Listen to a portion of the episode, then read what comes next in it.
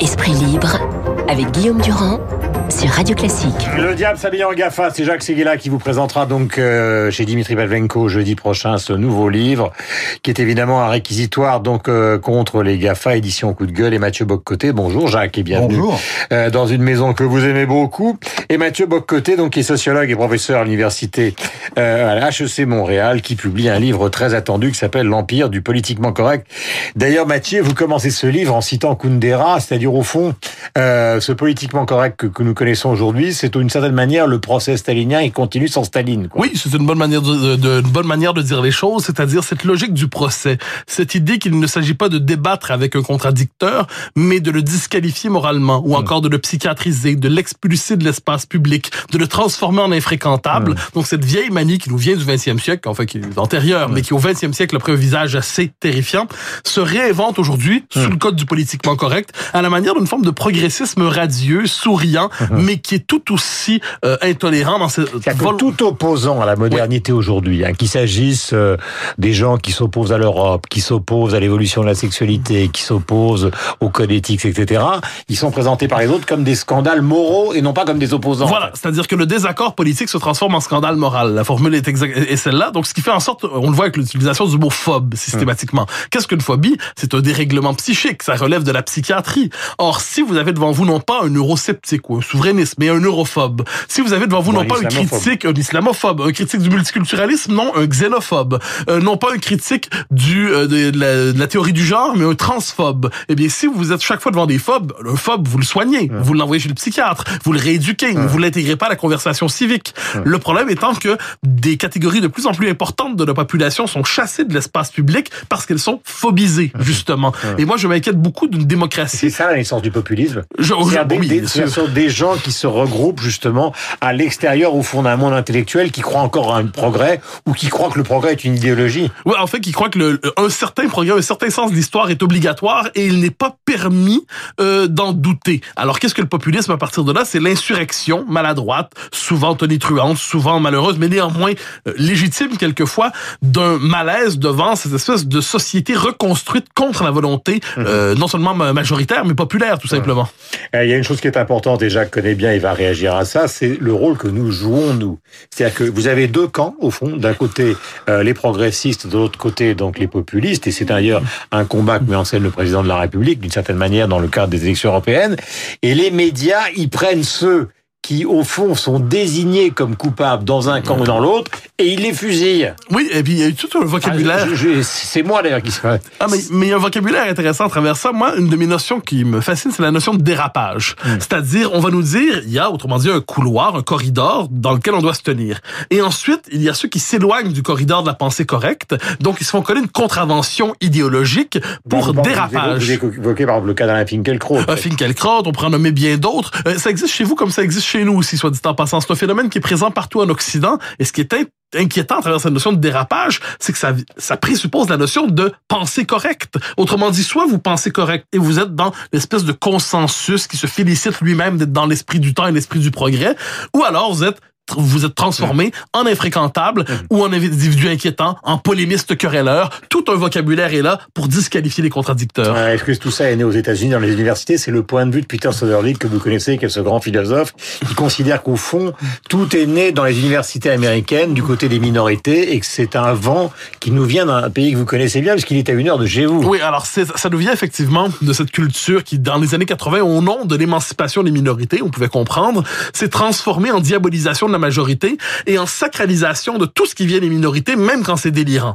Et ça, on le voit bien. Euh, ben, je vais vous donner l'exemple qui me fascine, c'est jusqu'à la négation aujourd'hui de la différence homme-femme. Je veux dire, aujourd'hui, qui affirme qu'un homme n'est pas une femme, une femme n'est pas un homme, risque de passer pour dangereusement réactionnaire dans l'université américaine. Alors que qui adhère à la théorie du genre dans ses expressions les plus radicales, donc non seulement LGBT, mais Q, I, plus 2, et puis on va, en fait, on va recomposer l'alphabet au grand complet, lui passera pour un individu hautement éclairé et sophistiqué.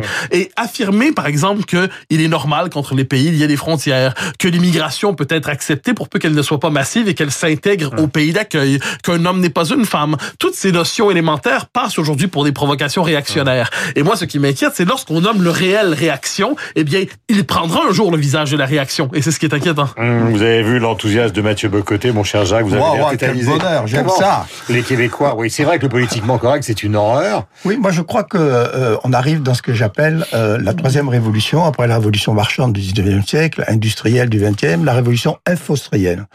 C'est l'information qui a pris le pouvoir et surtout les outils d'information. Et d'abord, c'est cette saloperie euh, de, de, de net, du net euh, et des réseaux sociaux, ce, ces torrents de boue des réseaux sociaux qui font que euh, on est passé plutôt d'un certain apaisement vers le, le- la deuxième partie du euh, du XXe siècle euh, à la colère et maintenant euh, la colère se, tran- se, se transforme euh, en haine Euh, et, et la France devient un Mais pays ce de sont des haine. ce qui est- tuyaux. Hein Ce ne sont que des tuyaux qui oui, mais, que oui, mais non, non, non, ce sont des tuyaux qui aiment plus le sale que le que le que le clair. Et il a tout à fait raison. C'est-à-dire que qu'est-ce qui fait l'audience? Eh ben, c'est toujours pareil. euh, les trains qui, euh, qui, qui qui cassent la gueule, pas les trains qui arrivent à l'heure.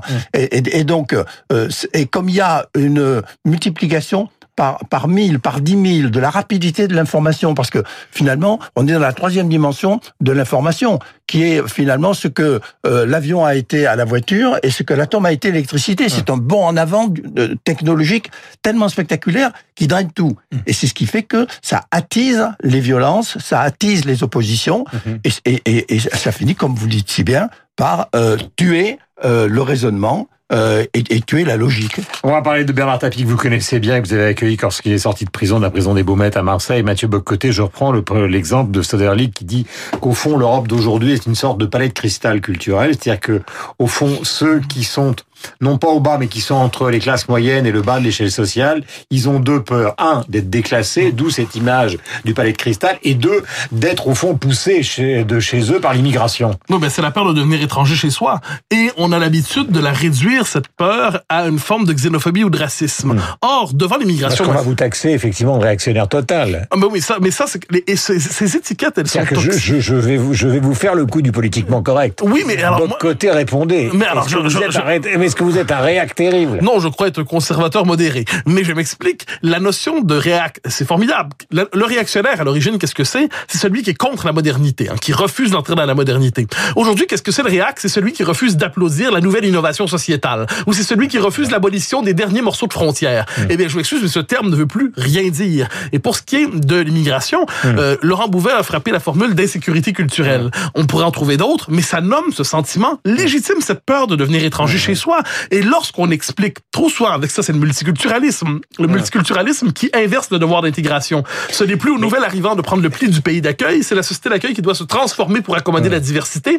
Eh bien, ça crée cette inquiétude. Et quand on traite la population, on traite le peuple de raciste ou de xénophobe parce qu'il s'inquiète de devenir étranger chez lui, on radicalise cette inquiétude et on pousse au conflit social. Euh, vous parlez de Mathieu Ricoeur, qui a été donc le professeur, ou en tout cas l'inspirateur d'une grande partie de ce qu'a été Emmanuel Macron, jeune homme. Euh, alors, il est de quel côté Macron? Parce que vous, vous citez Ricoeur, vous dites, il dit, il dit Ricoeur, je cite de mémoire, hein, Mathieu. Et si je me trompe, vous pouvez me coller une claque. Euh, il dit au fond, un pays, c'est d'abord et avant tout des valeurs. Donc, on a l'impression que Ricoeur est de votre côté. Et on a aussi l'impression que d'une certaine manière, la majorité de Macron est peut-être de l'autre côté. Donc, Macron, il est qui? Il est dans quel camp? Alors, j'aurais pas la prétention de m'approprier Ricoeur, tout comme je crois que Emmanuel Macron ne devrait pas le faire. On est devant une philosophie absolument remarquable qui se laisse pas réduire à quelques pensées politiques que ce soit. Cela dit, dans le cas de Macron, ce que c'est un homme d'une intelligence indéniable, d'une culture véritable, mais là où il m'inquiète, c'est lorsqu'il décide de dire la, les Européennes qui s'en viennent, c'est d'un côté l'empire du bien, hein, le camp progressiste, le camp de la lumière qui vient, et de l'autre côté les infréquentables, les sales, les, les, les pas beaux, les, les, les méchants ré- euh, populistes. Eh bien, quand on présente le débat politique comme les gentils contre les méchants, le bien contre le mal, la lumière contre les ténèbres, eh bien, c'est plus un débat politique, c'est une croisade. C'est plus un débat Vous voulez pas politique, vous une installer fois- Radio Classique, vous, parce que je vous trouve en grande forme. Ah non, non, ça va très bien. Je reste chez moi, mais c'est un grand plaisir d'être invité Ah, chez vous. du- Ils ont du talent, nos cousins Mais, canadiens. mais, mais je, je le redis, Québécois. honnête. Oui, québécois, la distinction est essentielle. mais je le redis, donc quand on Je ne décide... pense pas Canada, je ne pense que Canada français, moi. Ah, d'accord. Dans ce cas-là, c'est accepté avec plaisir. Mais je le redis, quand on décide d'expulser ses adversaires du camp de la discussion rationnelle, quand on dit je suis j'ai le monopole de la vérité, vous êtes l'erreur, eh bien c'est plus la démocratie, c'est une volonté d'en finir avec un ennemi que l'on considère irréconciliable avec le débat, avec la modernité, avec, avec la liberté. Un mot, parce que Jacques va conclure évidemment. Euh, vous parlez de la droite décomplexée. Vous dites que le problème de la droite décomplexée qui s'est avancée à plusieurs reprises en France, c'est qu'elle est tellement décomplexée qu'elle essaye de se différencier sur le plan culturel, mais elle ne revient sur rien de ce qu'a fait la gauche, car au fond, elle a culpabilisé par rapport à la gauche sur le plan culturel. Mais Jacques, le grand problème, le grand problème euh, d'Emmanuel Macron, euh, c'est surtout de ne pas tomber dans la caricature que, que vous avez annoncée. Je pense pas d'ailleurs qu'il résume la campagne à ça, Hmm. mais c'est qu'il faut absolument qu'il arrive, repris sur Sarkozy. absolument qu'il arrive à il a été l'apaisement. repris sur Sarkozy concernant Victor Orban. Oui, il faut, il faut absolument qu'il qu'il arrive à l'apaisement et qu'il arrive euh, à la conciliation des Français. Si- Sinon, il y aura plus de France. Ah, question, Jacques, vous connaissez bien Bernard Tapie. Ce réquisitoire a dû l'ébranler car il est extrêmement violent à tout point de vue. Euh, euh, c'est pas le Crédit Lyonnais qui a escroqué Bernard Tapie, c'est Bernard Tapie qui a escroqué le Crédit Lyonnais. Quant à, à la tentative de conciliation qui lui a rapporté en gros 400 millions d'euros, c'est une escroquerie. Est-ce que vous l'avez au téléphone? Est-ce Je que l'ai eu, je l'ai eu au téléphone tout, euh, tout à l'heure. Bon, il, évidemment, il a, il a pris un, un choc. hein. On connaît Bernard Tapie. Quand il y a choc, il y a colère. Mais la colère ne dure pas. Après, le fighter euh, reprend, euh, reprend le dessus. Ce qui est sûr quand même, c'est que il y a quatre heures de réquisitoire qui, de- qui devient euh, presque Enfin, après, vous caricature. êtes son ami, alors que bon, beaucoup de Oui, gens ils vont oui. considérer que c'est un point de vue partial. Oui, bien sûr, bien sûr. enfin, quand même, le- l'ensemble, l'ensemble de la presse déjà ce matin commence à dire qu'il y a eu quatre heures de réquisitoire à charge, voire caricatural. Ils s'y sont mis à deux. Hmm. euh, et euh, C'est on- même le point de vue de Stéphane Durand-Soufflant dans le en- Figaro. oui. euh, et en France, on ne condamne pas sur des présomptions. Donc maintenant, la parole est à, est à la défense. Euh, mais euh, il y a de poids et de mesures. Quand, quand on voit que euh, Christine Lagarde est blanchie, euh, et, que- et que euh, ce- celui, ce- ce- celui Stéphane- qui, qui- qui- Stéphane qui, qui était qui été son collaborateur, euh, lui est condamné à la prison. Qu'est-ce que ça veut dire? Quand on voit que le Crédit Lyonnais a été condamné euh, à un milliard euh, d'amende euh, aux États-Unis et qu'en France il est blanchi On se dit que quand même il y a quelque chose de politique dans tout ça. Mhm. Et, et je- j'en reviens d'ailleurs à votre définition du bien et du mal.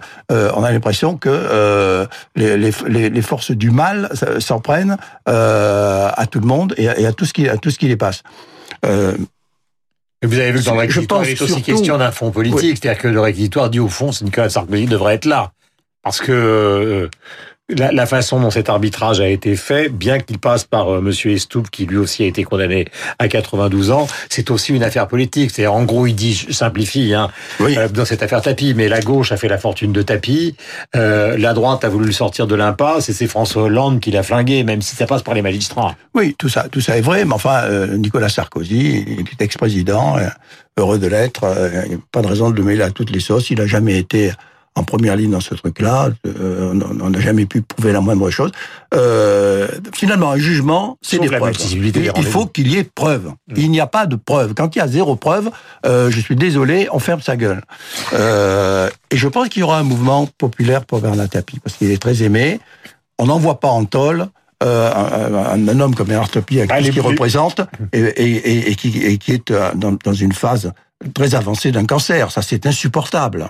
Euh, de toute façon, euh, la décision sera prise dans plusieurs semaines. Les avocats interviennent euh, ce matin. Le livre s'appelle Le diable s'habille en GAFA. On va en parler jeudi, puisque ce serait longuement à 7h15 d'inviter Jacques de Dimitri Pavlenko. Dernier mot avec vous, Mathieu Bocoté. Est-ce que Tapi, ça évoque quelque chose? Au Québec, C'est une près fi- du Saint-Laurent C'est une figure lointaine. On sait qu'il existe, je crois. C'est un, un, un, un- appelons ça un héritage de la Mitterrandie. On sait que c'était un personnage qui fut populaire, mais j'ai l'impression qu'aujourd'hui, il n'est plus exactement sur le radar lorsque les Québécois regardent la France. S'il nous écoute, il va s'en flaquer une. hein. Ah, mais je- heureux- heureusement, vous me protégerez.